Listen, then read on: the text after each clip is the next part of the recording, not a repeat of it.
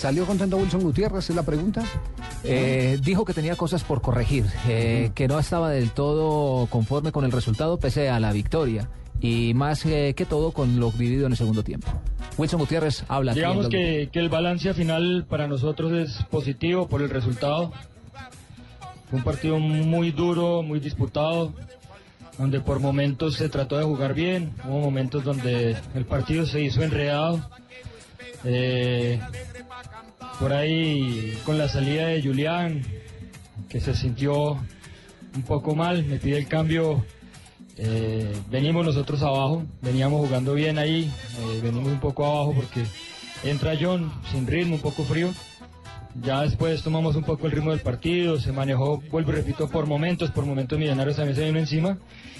Fue muy duro, la verdad, un partido muy disputado, pero bueno, al final, gracias a Dios, salimos victoriosos y ahí vamos, pero no hay nada escrito, falta 90 minutos por jugar. Eh, profe Wilson, buenas noches. ¿Le queda satisfacción del trabajo que realizó su equipo hoy pensando en lo que se lleva de la pretemporada y de lo que usted quiere de eso? Gracias, Claudia. Digamos que salgo contento por la actitud de todos los jugadores. Eh, se entregaron al máximo, corrieron, se esforzaron. Por momentos hizo buen fútbol, se trató de jugar bien. Una de las características es tener el balón.